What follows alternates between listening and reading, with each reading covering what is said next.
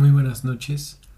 A la hora que estés escuchando este bello podcast, te deseo buenos días, buenas tardes. Mi nombre es Juan y soy tu amigo.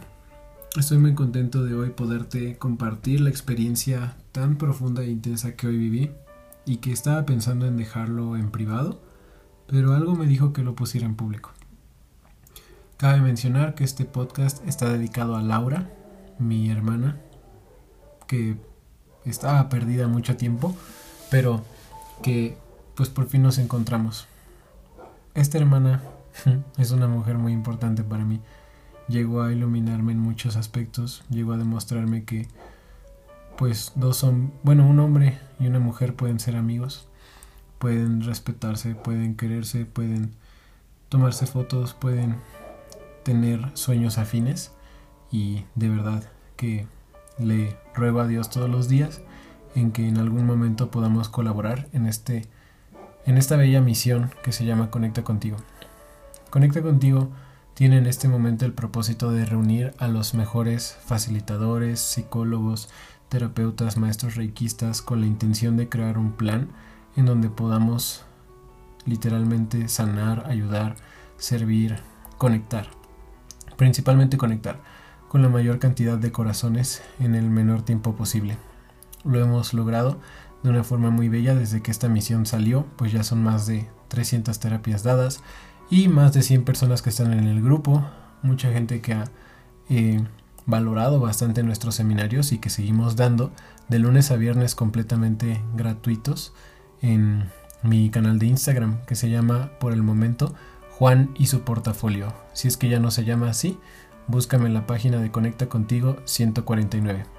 Después de este bello aviso, les digo que estamos en el volumen 2 de Papá y Mamá, porque hoy definitivamente trabajé muy fuerte papá y mamá. Así que comenzamos.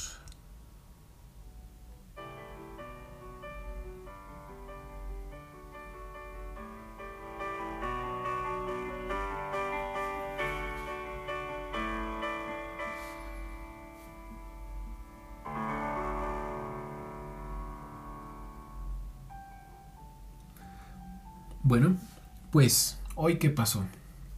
Hoy fui a un bello temazcal en donde, si tú no has ido, es como si fuera un iglú em, que es de ladrillos. Y en el centro hay una especie de barreras en forma de círculo que generan una fogata, ¿no? O sea, como si fuera una fogata.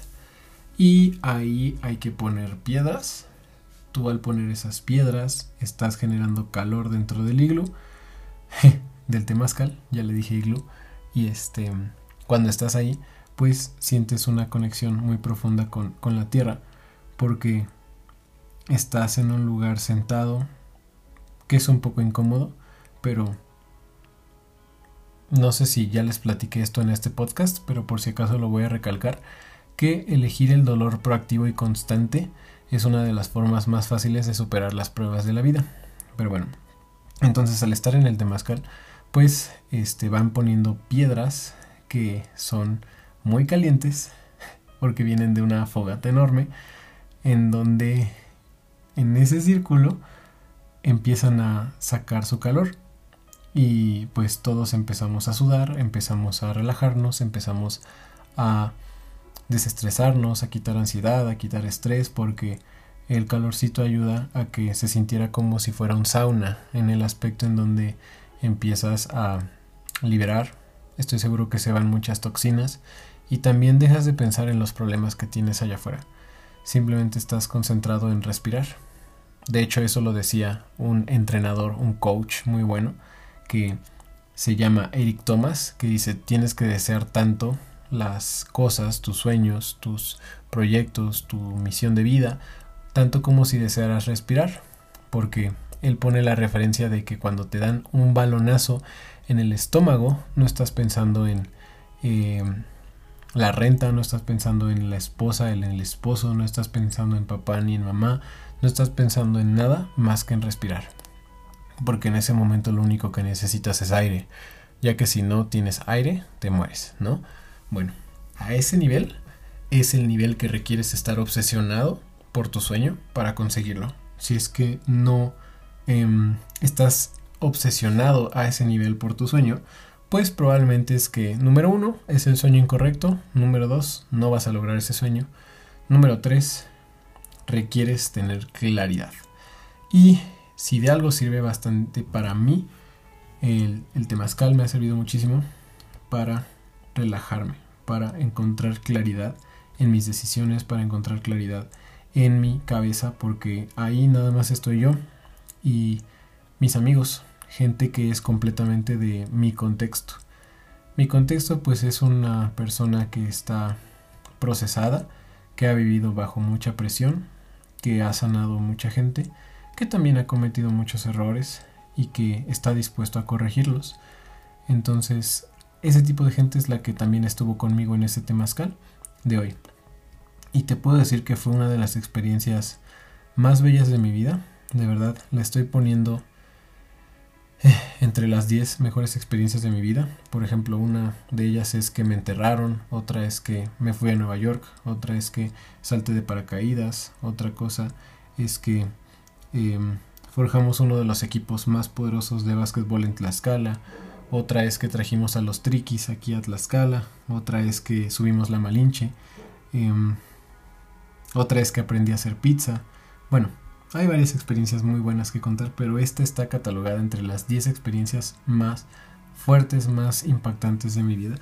Y pues por eso quería aterrizarlo en un podcast. Creo que hay cosas que no podré decir. Si es que quieres que te cuente, ahora sí que el chisme completo, ahora sí que la, la aventura completa con propósito, pues mándame mensaje y te puedo hacer una llamada personal. Pero voy a contarla de la forma más amena posible sin este lastimar oídos que apenas están iniciando su proceso espiritual. ¿Me explico? Sin spoilearlos, ¿vale? Entonces, em, en pocas palabras, después de entrar y salir cuatro veces, pudimos conectarnos demasiado fuerte. Pude ver cosas que nunca había visto en mi vida y eso me hizo tener una conciencia mucho más amplia, mucho más elevada, mucho más eh, relajada. Entendí que no había que enfocarse en los demás, en que lo único que debo de hacer para poder ayudar a los demás es literalmente enfocarme en mí. De hecho, creo que las personas que dicen, oye, es que quiero ayudar a los demás, hoy me cayó el 20, que es porque necesitan más ayuda que nadie y que esa máscara de querer ayudar a los demás no es nada más que una forma de evadir lo mucho que necesitan ayuda. Creo que en algún momento esperan que ayudando a los demás van a recibir aunque sea un poco de ayuda. Entonces, es algo que me tiene reflexionando mucho. Por ello,